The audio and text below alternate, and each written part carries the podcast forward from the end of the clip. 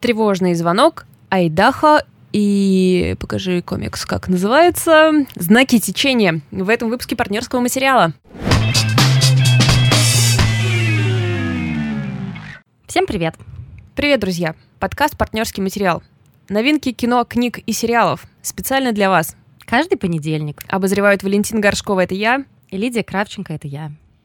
И мы не всегда такие бодрые. Но сегодня я выпила кофе на голодный желудок.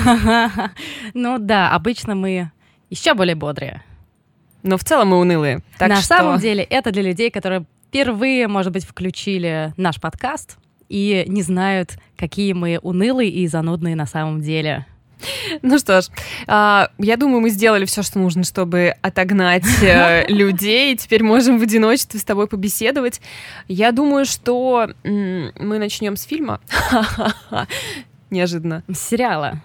Потому А, что да, сегодня точно, сериал, сериал. вообще-то.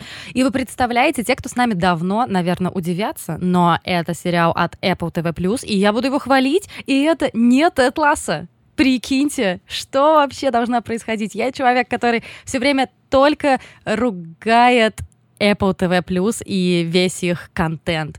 Но тут я посмотрела этот сериал, наверное, несколько недель назад, но я думаю, какого черта, почему я не рассказываю вам про него? Я немножко рас- рассказывала о нем в нашем телеграм-канале, который у нас тоже есть. Который вы можете найти по ссылке в описании. А вот так вот. Немножко, знаешь, такая претензия, типа, ну вообще-то вы могли бы сами догадаться, где найти ссылку на наш телеграм-канал. А Блин, а она- я думала, это э, типа профессиональный мой голос включился. Отличный голос, кстати. Ох, продолжаем.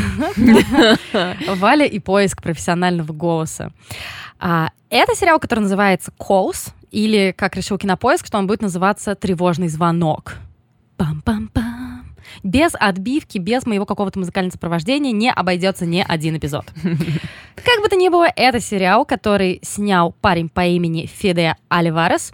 И Почему я его назвала Фиде, как в статье, которую писал, видимо, какой-то его знакомый, хотя он Федерико Альварес, а я такая, типа, знаешь, как Джонатана назвать Джонни. Ой, простите, Ну, ты его еще и парнем назвала, так что я не знаю, почему у тебя к себе какие-то претензии. Нет, Ты, слушай, очевидно, ну, с ним он- на короткой ноге. Он парень, и как бы, ну, как обычно, немножечко объективизации, просто я показываю Вале фотки симпатичного парня. Он которого в кожанке это, видимо, все решила. да, которого зовут Федерико Альварес, и который как раз был шоу-раннером этого замечательного сериала, про который я говорю. Кстати, почему Федерико Альваресу вообще стоит сделать какие-то авансы? Потому что он снял один из, как мне кажется, лучших американских э, триллеров десятых, который называется «Не дыши». И это прямо классно. Даже вообще не слышала про него ни разу. Можешь чем-то Ты, сказать? ты- ты уверена? Про слепого деда. Вообще не в Там, курсе. где чуваки забрались в дом к слепому деду, а он им всем надавал А, по жопам. Потому что он очень хорошо слышит. Ну, потому что он там какой-нибудь, я уж не помню, какой-то он бывший военный или еще там что-то такое. Прикольно. Нет, нет, он не бывший военный. Все, короче, я, я вспомню, я ничего не буду говорить. В общем, ребята, если вам захочется реально отличный криминальный триллер э, с саспенсом и с нагнетанием саспенса у Федерика Альвареса все окей. Я помню, что я смотрела его, когда он только вышел один раз. Вот сейчас уже думаю, что надо бы пересмотреть. Там все было очень хорошо. Я просто еще люблю истории про crazy дедов. Мне кажется, это просто я иду к пути, чтобы самой скоро стать crazy дедом, поэтому да. Но еще нужно сказать, что Федерико Альварес э, снимал в том числе какие-то из эпизодов э, «Ходячих мертвецов». Ну, то есть... Ну что ж. Как человек, который просто прошел путь от яростного фанатизма по э, мертвецам до полного отрицания существования этого сериала. А еще я сейчас просто вас всех наколола, потому что не снимал он «Ходячих мертвецов», а снимал он фильм «Зловещие мертвецы. Черная книга». Пам-пам-пам. Факты, факты и только факты. Это то, что вы найдете в Отрицаем мы. подкасте. Да, «Зловещие мертвецы», которые, кстати, мне не понравились. Вот и все. Но нет, не дыши, классно. Ладно, давайте я уже расскажу вам вообще, о чем идет речь. Да, ты так его не посмотрела, да? Нет. И не, вот знаете, вот сейчас я смотрю на Валентину, вообще никакого сожаления нет у нее в лице. Это даже легкий вызов, да? Я не- вот, а я не посмотрела. А что ты А мне что ты мне сделаешь? сделаешь? Я в другом городе. Короче, сам Фиде Альварес, я с ним на короткой ноге, назвал, назвал этот сериал большим тестом Роршаха. Вот как тебе такое? Очень ну, непретенциозно. Ну да, и, наверное, нужно сказать о том, что и Apple TV Plus позиционирует его довольно претенциозно, как уникальный аудиосериал, все такое. И нужно, наверное, сказать, что он основан-то на самом деле на одноименном французском шоу. Угу. То есть уже было такое французское шоу, я его не смотрела, да и не собираюсь, мне кажется, мне хватит одной единицы контента подобного рода. Но нужно сказать, что там нет лиц. Ну, то есть нет вообще актеров в визуальном их изображении, да. То, что каждый эпизод сосредоточен на каком-то телефонном одном разговоре, либо серии телефонных разговоров. А большинство из них начинаются довольно заурядно, ну или там, скажем, безобидно, окей, ну то есть, но потом это превращается во что-то такое, знаешь, полупотустороннее, а, Визуальная часть выглядит как, если есть ауды тут, как э, Windows Media Player, и там вот этот графический эквалайзер. Больничего стало в сердце. Мне это очень... Мне это очень напомнило, но потом, когда я готовилась вот к нашему, к записи нашего этого эпизода, я почитала интервью несколько Альвареса, и он сам такой, он говорит, что его вдохновил на визуальный ряд старая компьютерная графика Macintosh и множество обложек альбомов, в том числе Dark Side of the Moon. Mm. И я такая, так я, значит, все правильно списала? по сути, это просто у меня была винда. ну, то есть все плюс-минус так и есть. То есть смотри, как это выглядит.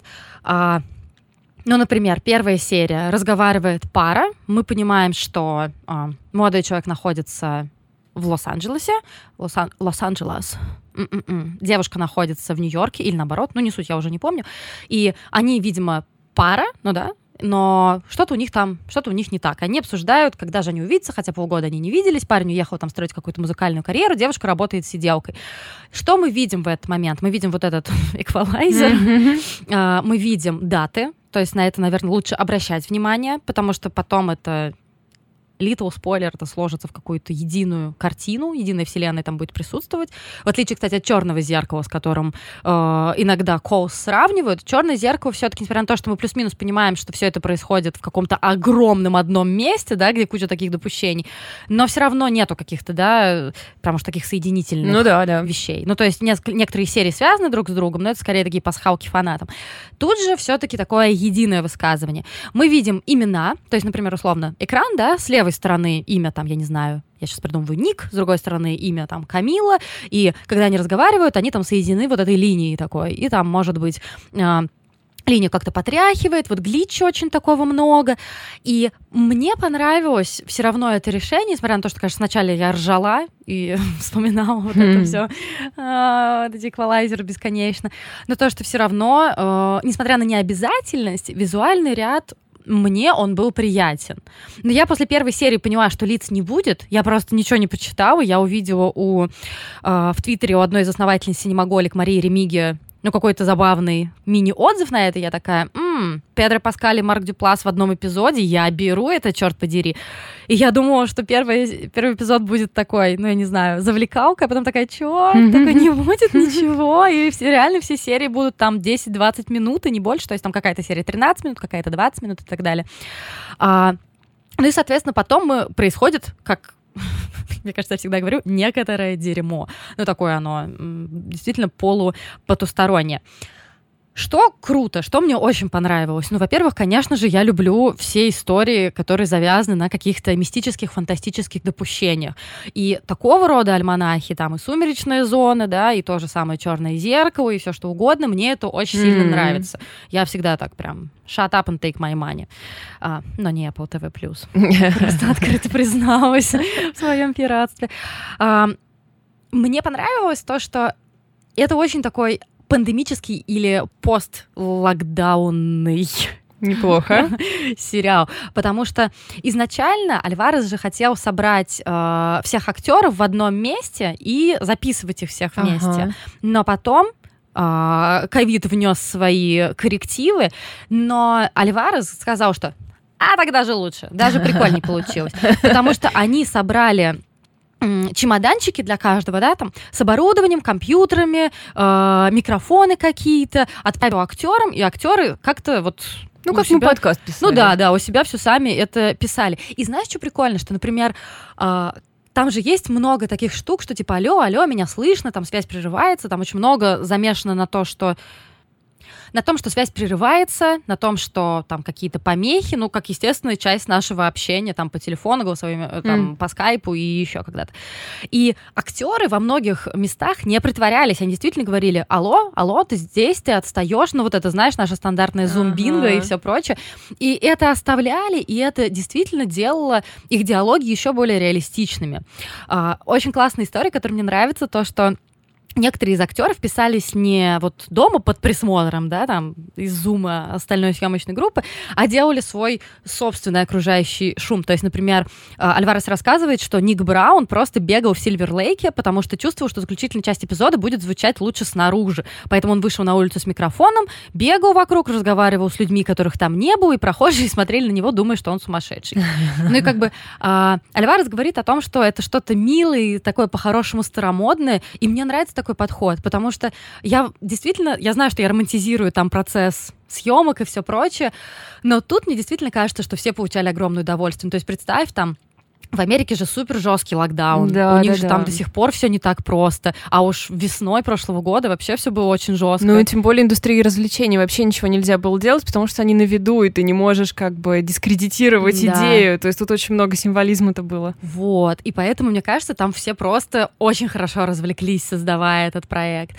Но что касается актеров, и вот я, как уже сказала, Николас Браун, и сейчас полтора человека, которые смотрели, например, со мной в киноклубе «Оставленных», ой, «Оставленных», «Оставленных», простите, простите, «Наследников», «Наследников», но это два кита, на котором держится моя сущность, «Наследники», «Оставленные». А, чувак, ребят, вот для вас сейчас. Николас Браун, это который играл Грег Эк в «Наследниках».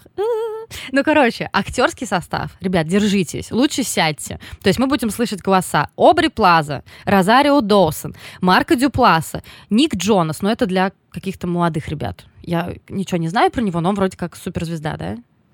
Нет, Джонас, смотришь, Джонас я старше, Браворс, вот это все. А, ничего себе.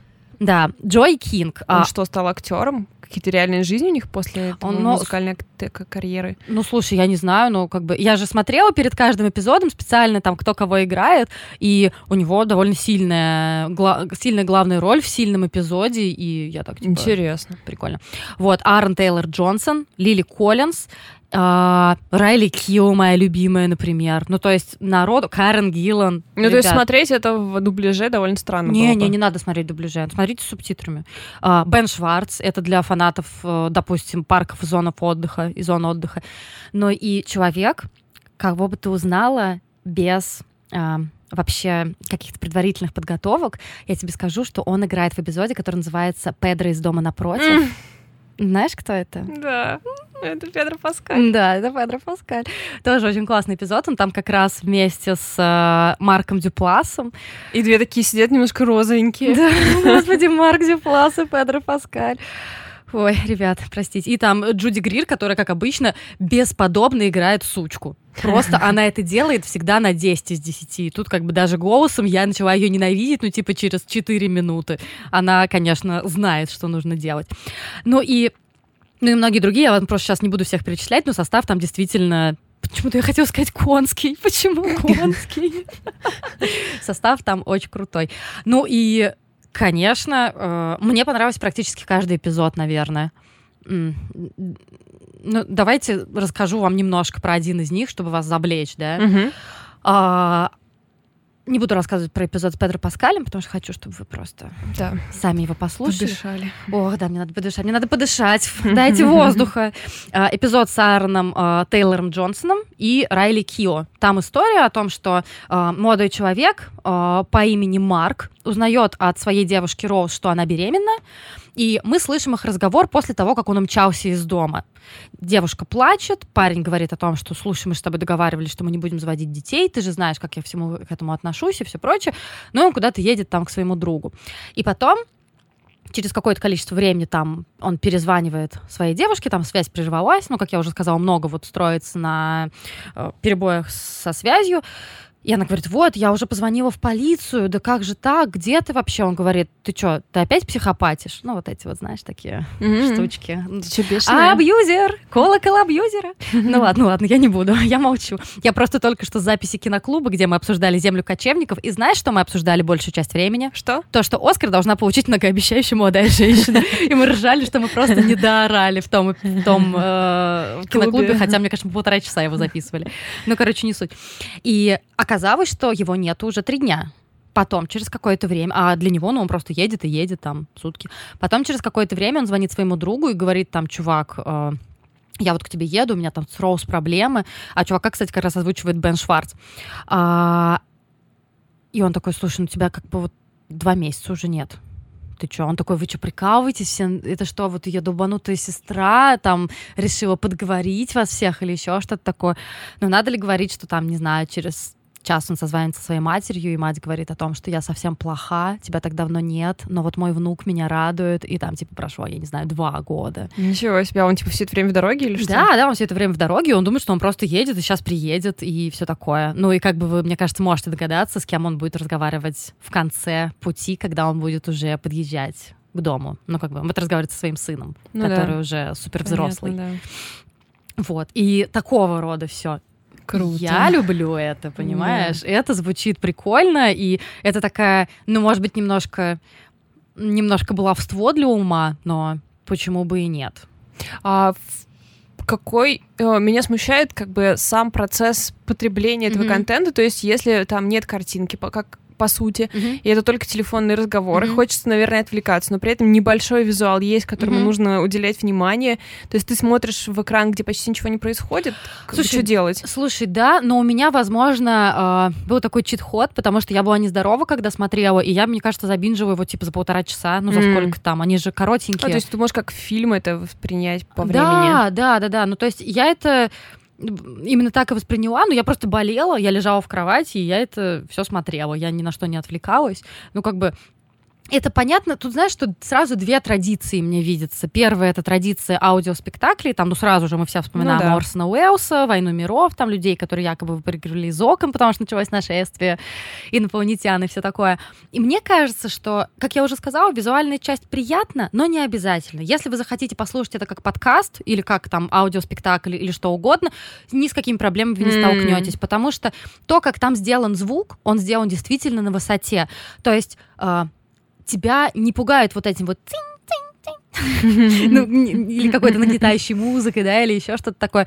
Тебя пугают конкретно перебоями в связи, э, криками на заднем плане, которые ты знаешь, что происходит какое-то дерьмо, как и м, человек, который слышит это, да, на другом конце провода, но при этом ты это тоже ведь не можешь увидеть, ты можешь только догадываться, что там происходит. И в этом есть свое очарование. Круто. То есть часть, связанная со звуком, просто сделана очень классно. Знаю, подо что буду гладить сегодня. Вот, только хотела сказать, что если у вас гора немытой посуды, посуды. Великолепно. Коус вам подойдут. Просто отлично. Ну и мне еще отдельно понравилось, потому что я любитель э, всяких штук, типа, знаете, короткие крипасты вот этого, ну, крипипасты или крипасты, mm. маленькие страшные истории. Я вот люблю вот эти вот короткие, знаешь, в духе из серии, ну, очень тупые, из серии я зашел к своему сыну там поцеловать его перед сном. Uh, он сказал, папа, проверь монстров под кроватью. Я заглянул под кровать, увидел своего сына, который говорит, сказал испуганным голосом, папа, у меня что-то странное на кровати. Ты что, не слышала такое? Нет. О, я, я много такого. Ну, знаешь, там в духе из серии Ночью из окна на меня смотрело улыбающееся лицо. Я живу на четырнадцатом этаже. Просто, мне кажется, я все свои первые курсы универа провела вот за этим, за всем. И как бы, ну, это прикольно. Ты знаешь, такой, такая маленькая щекотка для Какой-то фольклор такой, интернет-фольклор. Да-да-да. Слушай, кстати, я подумала о том, что вот как раз в крипипастах, я сейчас вообще в сторону иду, но я очень быстро, у меня просто мысль, с которой я со вчера думаю, о том, что э, в крипипастах, в фольклоре в этом как раз много э, чего-то вот хорошего русского в плане а, хорошего российского в плане специфики, да? Mm-hmm, ну, то mm-hmm, есть, mm-hmm. почему все хорроры... Я просто села на своего конька, как сумасшедший mm-hmm. дед, который начал вспоминать про, не знаю, про Афганистан. Почему все хорроры российские про какие-то, блин, дома в лесу?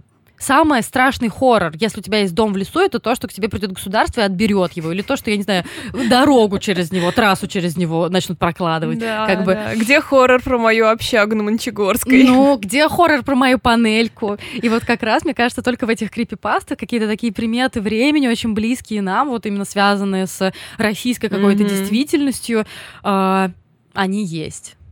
Ну и, короче, и знаешь, и возвращаясь, э, за- заканчивая про сериал Коус, то, что я начала думать о том, как бы это выглядело в российских реалиях. И это могло бы быть прям хорошо. Это могло бы быть прямо прикольно. Потому что есть столько маленьких вещей, связанных, не знаю, с домом, еще с чем-то. Но это, знаешь, это какие-то такие слишком внутренние штуки, про которые, ну, как бы ты не будешь говорить там с другом за кофе, но они у всех есть. В духе там то, что, ну, я не знаю, а, я живу в э, панельке, и у меня э, общий тамбур с моими соседями. И, например, то, что я... У меня есть такой легкий, ну не страх, ну не тревога, но что-то такое, что они будут дергать мою ручку, потому что у меня странные соседи и все прочее. И вот на каких-то таких штуках, на привычках соседей, на привычных звуках или еще на чем-то таком, связанном с хтонью многоквартирных домов, можно было бы тоже что-то очень классное построить.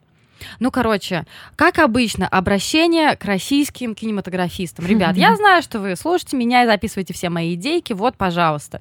Вот как бы а, ремейк сериала «Коус». Посмотрите французскую версию, давайте запускайте панельки под хаски. Все будет классно. У меня, друзья, сегодня роман Эмили Раскович «Айдаха», и это а, книга, которая станет одной из моих самых любимых в мире, и точно там лучшей в году, и все такое прочее. Я просто так радуюсь, когда я что-то начинаю читать, и просто вот это чувство внутри.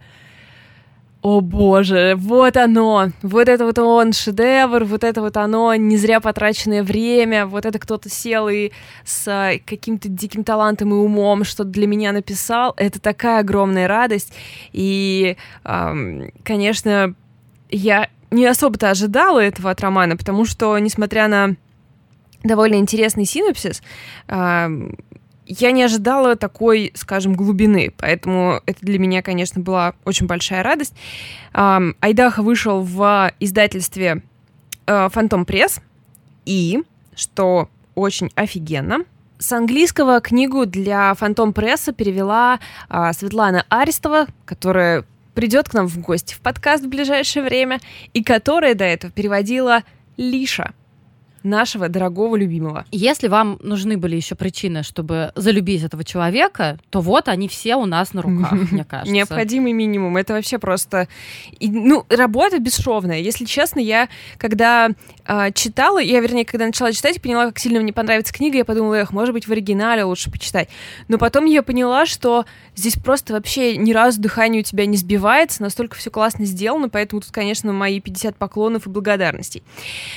А теперь, когда я совершенно не завысила ваши ожидания, поговорим о сюжете. Это история отчасти э, построенная на, реалисти... на событиях, которые действительно происходили, но не с автором книги. Она просто узнала эту историю и, и от нее оттолкнулась. Нам историю рассказывает девушка по имени Энн. Она вторая жена своего мужа, а, которого у которого в жена Уэйда. Э, У Уэйда а, в жизни произошла огромная страшная трагедия, Мгм. после которой они уже поженились. Он потерял обеих дочерей, и его жена находится в тюрьме. Оу, щ- И я думаю, что я выдам кое-какую часть сюжета, но чуть позже.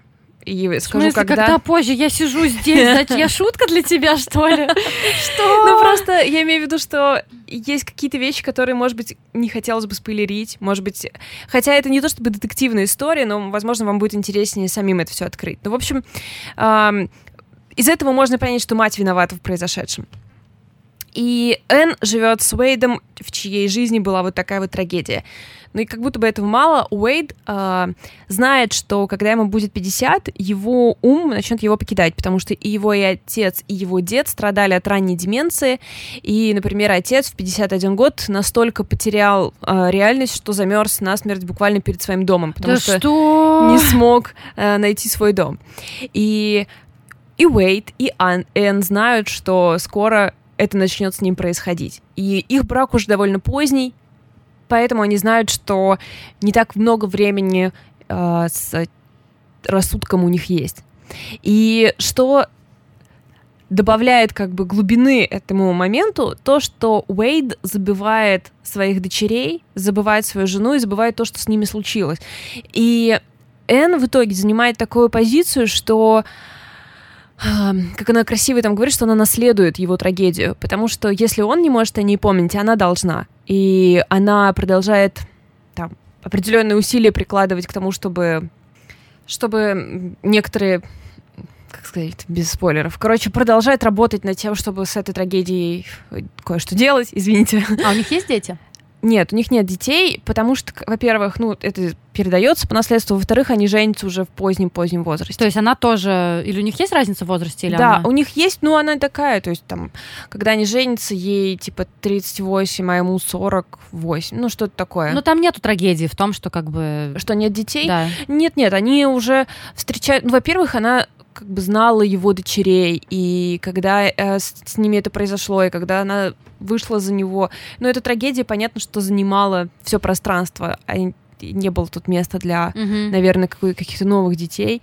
И потом, когда он стал забывать эту трагедию, забывать то, что произошло, и забывать то, что у него были дети, при этом какая-то мышечная память о том, что ему нужно горевать, у него оставалась. И то, как Раскович показывает вот этого человека, забывшего, почему он горюет, это невероятная красота. И Энн, которая а, мечется между тем, чтобы облегчить для него это, и тем, чтобы напомнить ему, чтобы он понял, почему он горюет. Как будто бы, может быть, если ты знаешь, ну и как бы ты же не можешь это забывать. Нельзя же это забывать. А, в общем, это одна очень большая часть этой истории. И есть другая большая часть этой истории, которая связана, собственно, с Дженни, женой Уэйда, которая сидит в тюрьме. И это ох, невероятно глубокая и реалистичная, насколько мы можем себе представлять, а, история о преступлении, потому что помимо преступления Дженни и ее чувства вины, которое, а, ну, то есть, конечно, оно описано очень хорошо и очень глубоко показано все, но мы понимаем, что после произошедшего, как бы, что у нее будет глубочайшее чувство вины, она будет абсолютно там как-то потеряна для жизни, для- ну, то есть, если ты сидишь в тюрьме за что-то, что ты сделал своим ребенком. А гораздо интереснее, как мне кажется, это изучение того, что чувствует ее соседка по камере. Девушка, с которой а, у нее сначала довольно сложные там какие-то взаимоотношения, а, а затем они становятся подругами. И вот эта девчонка с каким-то, ну, с явными проблемами, то есть она не по случайности оказалась в тюрьме, она спланировала свое преступление и совершила в тюрьме еще несколько. Ее подходы к жизни, ее отношение к Дженни, ее отношение вообще к преступлению, к вине, к тюрьме, все это настолько богато и хорошо, ярко прописано, а, так ярко, как я не знаю. Наверное, есть много художественных произведений о мужчинах в тюрьме, и мы часто, да, видим довольно интересных преступников с глубоким по-американски. с глубоким внутренним миром. Но не знаю, ну, конечно, после оранжевый новый черный, может быть, этот вопрос немножко закрыт был, но и я там посмотрела только первые сезоны, поэтому не уверена, что могу точно здесь что-то говорить, но здесь, конечно, все выдержано в драме, никакой комедии, ничего такого нет. Мне кажется, я сейчас просто э, э, за всех наших слушателей задам вопрос. Так а спланировала ли Дженни это преступление? Нет, конечно. Главное. Нет, нет, да. Главный вопрос, который она задает, э, что эм, если ты на одну секунду перестал быть собой и в эту секунду что-то совершил, то делает ли это тебя другим человеком? То есть то, что случилось, ну, это нельзя назвать случайностью, но это, это не в характере, не в Дженни, не это в убийство её- по неосторожности? Ну нет. Ну, я не знаю, как это описать. Ну, всё, всё, Слушайте, ладно, ответов нет. В любом случае, ответов нет. То есть даже когда э, Раскович про это говорила, она говорила, что она не придумала это преступление, ей оно было дано. Она Мгм. поехала на какую-то гору, и ей там как-то стало тревожно очень, еще что-то такое. Она стала про нее читать и узнала, что вот там случилось такое преступление. И она стала писать от него. Но я как-то смотрела обзор на эту книгу, и там молодой человек сказал, что и, типа, я такой читатель, мне что дают, я в то и верю. А вот другие читатели сказали, что они а, совсем иначе поняли эту книгу, совсем иначе поняли преступление, и что я вот, значит, не понял, кто что совершил. Но мне кажется, здесь вообще нет никакой, ну, ни детективной загадки, никакой игры с ненадежным рассказчиком, потому что все на самом деле так, как произошло. Просто здесь нет ответов. Иногда некоторые преступления, некоторые трагедии, они происходят, ну, по случайности, по стечению обстоятельств, по какой-то эмоции или чему-то подобному, и у тебя не может быть ответа, почему это случилось. Ну и, да, и зачем это случилось, да? Это просто произошло, и дальше все, кого это хоть как-то коснулось, должны дальше продолжать свою жизнь. И то, как а, Раскович показывает отношения людей и огромную, огромную сильную любовь, которая у них есть друг к другу, это настолько, да, не знаю, трогает до глубины души, и даже наверное, больше всего меня тронула не история Энн и Уэйда, где ее огромная любовь к человеку, который забывает все и в скором времени становится беспомощным. То есть она соглашается а, выйти за него, уже зная, что у них есть несколько лет, и потом ей придется ухаживать за ним просто. Она очень много трудится, да, для того, чтобы эту любовь как бы сохранять и все прочее, это да. Но гораздо больше меня тронуло э, то, как Энн связана с Дженни, которая сидит Ого. в тюрьме, потому что она не считает себя вправе, там, не знаю, прямо ей написать, позвонить, приехать к ней.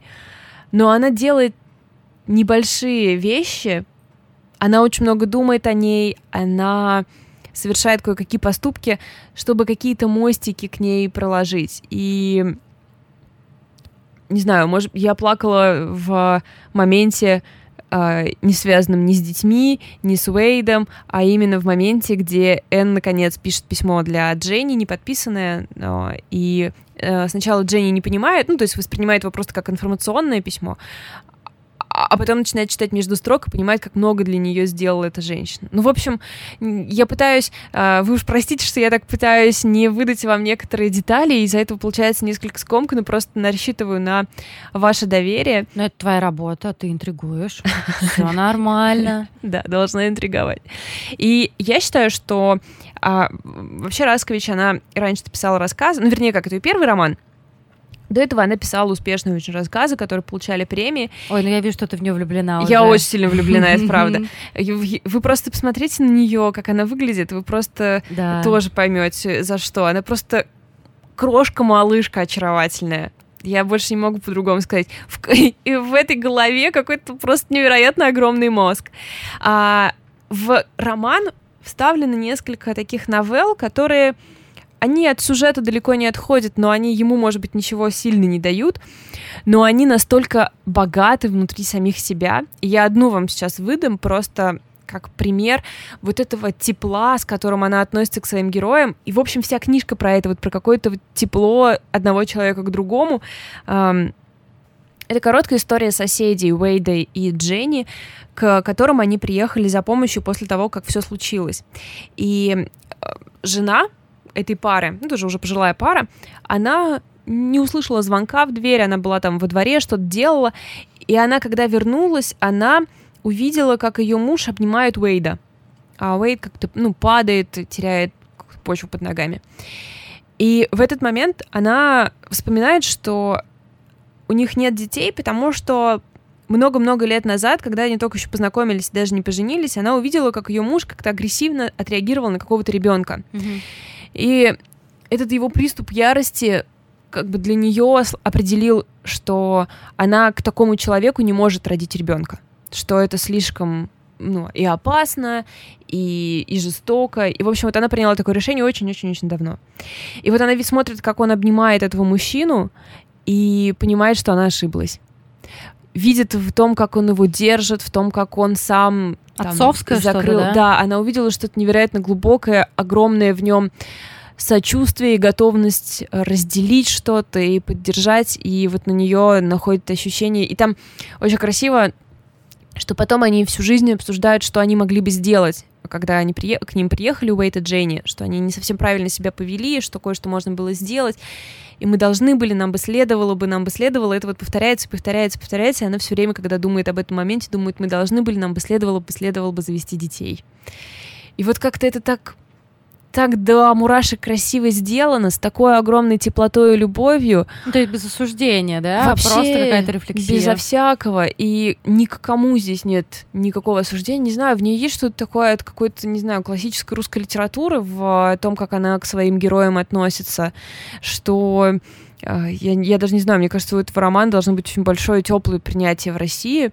Слушай, я просто, ты рассказываешь, и я думаю о том, я предвкушаю, что я начну ее либо сегодня вечером, либо завтра читать. И я думаю о том, что мне это очень хорошо ляжет, как лекарство от муравейчества, которое я допиливаю уже Чарли Кауфмана, и э, в котором настолько желчность по отношению к главному герою. Ну, видно, что Кауфман ненавидит, ну, это часть его какая-то, да, списанная с его, и как он, насколько она его бесит, насколько он хочет издеваться над ним, насколько он вообще издевается над всеми персонажами вокруг, что вот этот вот другой тон, мне кажется, что он меня как-то подлечит, такой подорожничек будет. Да, это безусловно. Сердце. Я говорю, когда я, мы эту книгу мы будем обсуждать в апрельском киноклубе, и я помню, что я обещала, что после Ванессы у нас будет что-то целительное, но когда анонсируешь эту книгу, кажется, что это опять, ну, это книга про трагедию и слезы, но на самом деле это книга про любовь. Просто она настолько глубока, что даже может как-то существовать вот в условиях такой невозможной боли. И чего-то такого глубокого мне, конечно, очень сильно не хватало, и это реально лечебная какая-то штука. Про Эмили Раскович вообще хочу немножко сказать, что она выиграла в 2019 году за этот роман Международную Дублинскую премию, премию с одним из самых больших финансовых э, призов. Правильно? Призов. Призов, да. Что-то какая-то кривая хрень. А, и она рассказывала в интервью, как это все происходило. Там, в общем, такая штука, что шорт-лист всем известен, но в Дублин приезжают только победитель. И она говорит, что там соблюдалась огромная осторожность с тем, как она должна была там заселиться в отель не под своим именем, иначе будет понятно, что победила именно она. И я вот уже рассказывала нашим патронам а, в книжном клубе, что номинируют на эту премию библиотекари, и ее соперников по шорт-листу там номинировали 10 больше библиотек mm-hmm. по всему миру, mm-hmm. а ее книгу номинировала одна только женщина из Брюги, кажется, если я не ошибаюсь.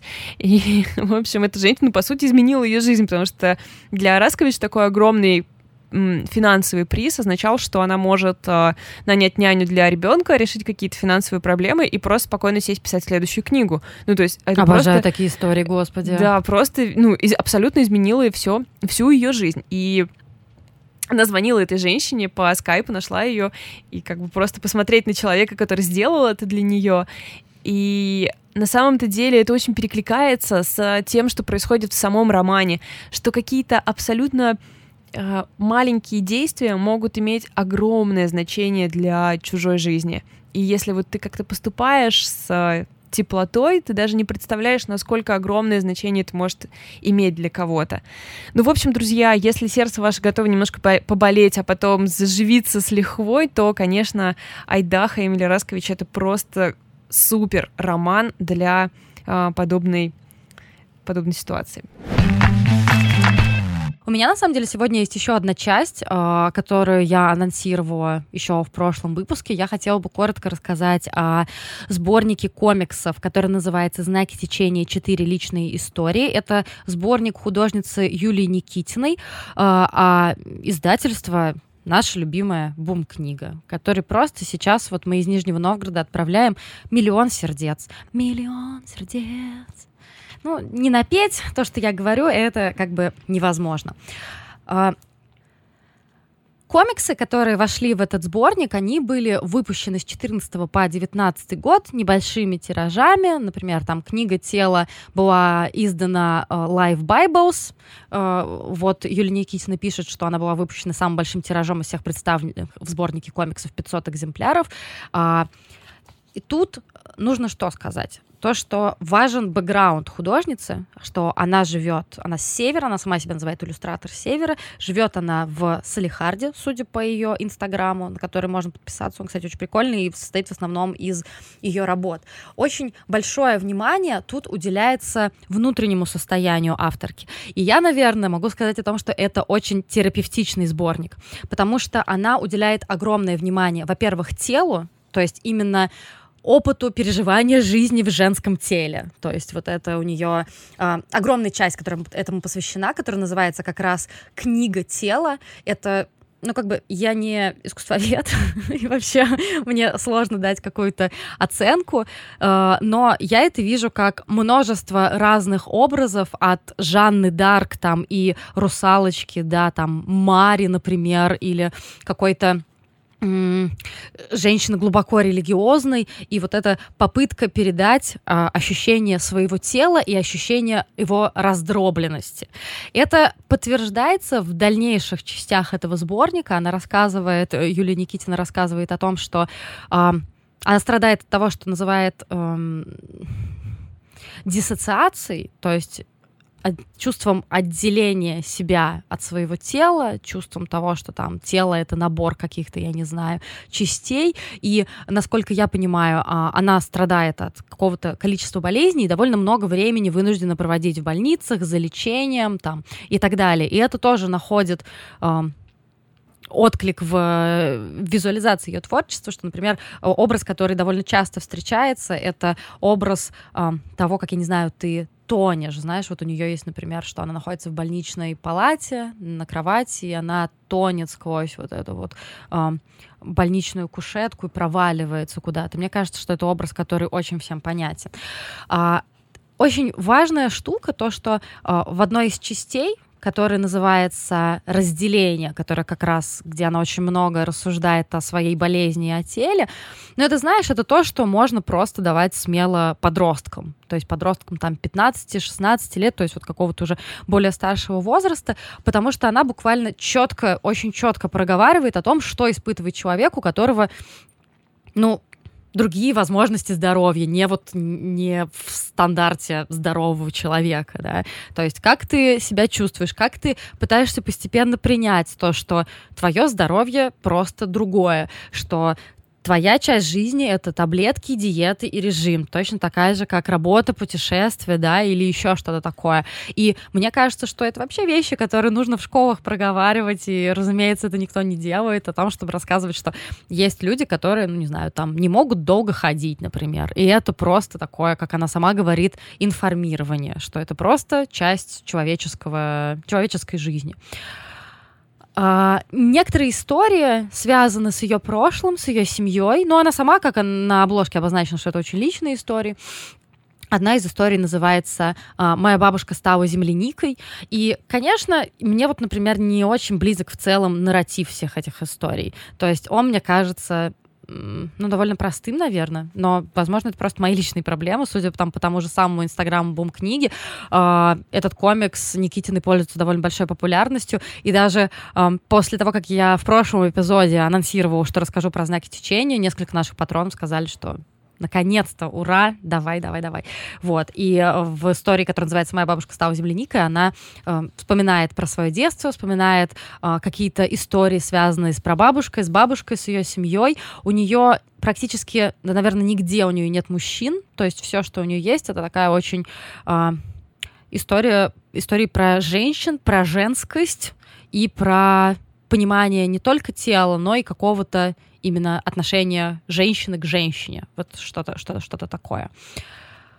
Вот. И последняя история мне напомнила «Королевство», которое называется «Тихие голоса». Но, слушайте, тут все очень просто, э, потому что она такая довольно звуковая. Она рассказывает на примере э, выхода на улицу насколько ей это тяжело дается. И вот смотри, я тебе сейчас показываю, как вот это вот, как она изображает выход в метро. Mm. То есть есть тоже какие-то штуки, которые в королевстве я видела. То есть, как, например, а, ну, наверное, это распространенный пример. Просто в последний раз я это в королевстве видела. То, что а, бабл с текстом перекрывается чем-то другим, и нарастает такое ощущение хаоса, да, то, что вот она слышит, да. как ее эти все звуки погружают.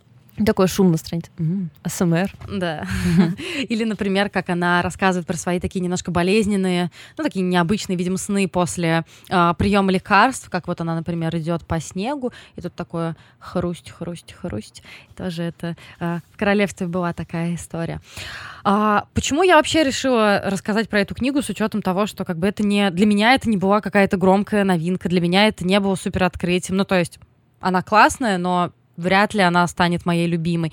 Да потому что мне очень нравится, что Бум-книга публикует вместе с, знаешь, там, с какими-то просто супер мировыми хитами, такими, как, я не знаю, э, то же самое «Королевство», да, или «Просвет» Антонии Кюн, которые пользуются и так огромной популярностью, при этом они публикуют э, российских художников, ну, с гораздо, ну, что, естественно, и нормально, меньше аудиторий, и это дает какой-то, знаешь, если бы я была художником, который специализировался бы на комиксах, графических романах, мне бы дало, давало бы огромную надежду о том, что есть издательство, которое супер открыто к этому и которое как минимум может рассмотреть то, что ты делаешь, и как максимум дать тебе шанс на публикацию. Ну, как бы я в целом, конечно, очень, э, как это сказать, не объективных бум книги, потому что ну, нравится да. то, что они делают, но это, мне кажется, еще просто плюс 100 очков к их и их политике, и это просто очень здорово. Мне кажется, на самом деле им только можно пожелать роста, потому что понятно, что э, они тоже очень активны в соцсетях, и мы видим, что, в общем, они делают минимальным набором людей какую-то максимальную работу, и хочется только пожелать, вот, чтобы у них были возможности наращивать объемы. Я помню, что перед карантином у всех были очень тревожные э, ощущения от этого, и я очень боялась, что такие издательства как-то могут, может быть, yeah. справиться или еще что. Ты помнишь, там, когда были, был скандал с лабиринтом, который очень жесткий поставил, поставил yeah условия да, да, для таких игроков, им пришлось оттуда уйти, а онлайн такие площадки, они, понятное дело, что одна из самых таких продав... больше всего продаж и проходит через них, особенно в условиях закрытых магазинов и закрытых независимых книжных. И какая радость видеть, что, в общем-то, они справились, что люди такие сказали, а окей, покупать у вас на сайте, ну ладно, будем. То есть им удалось какую-то собрать аудиторию, которая готова совершить несколько лишних кликов и подождать несколько лишних дней, а, чтобы там купить э, комикс у них напрямую. Ну и знаете, ребят, сэкономить вообще-то, если нужно то Ну да, да, это не вот что прям подвиг, потому что есть и бенефиты и для нас. Э, короче говоря, если хотите, я вас призываю подписываться на Инстаграм Бум книги, который они довольно активно ведут, там можно отслеживать все анонсы, какие-то новинки, ну и просто для я, я уверена, что многие из вас э, озабочены тем, чтобы составить себе красивую большую библиотеку. И помимо того, что у них классные графические романы, они еще и просто круто изданы. Как, например, Том Агома и его книга «Через», которая, ну, мало того, что она просто фантастически красивая, она еще и будет очень круто смотреться у вас на полке. То есть вы не только получите удовольствие от того, чтобы просматривать эту э, ну, удивительную, мне кажется, без лишних слов работу, вы еще и такие немножечко деталь интерьера. В общем, э, это была 10-минутка любви к издательству Бом книги, которая продиктована нашей любовью. Поэтому, если вам хочется, подписывайтесь на их инстаграм и призываем вас покупать книжки через их сайт. И сейчас у нас начнется еще минутка любви к людям, которые поддерживают наш подкаст на Патреоне.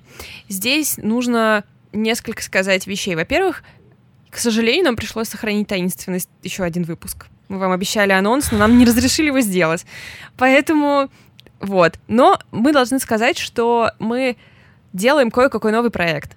И сделать его нам помогает только то, что на Патреоне у нас накопились кое-какие деньги, которые для нас донатили люди, которые нас поддерживают. Оффлайн проект, ребят. Да. Оффлайн проект, который будет располагаться в Нижнем Новгороде.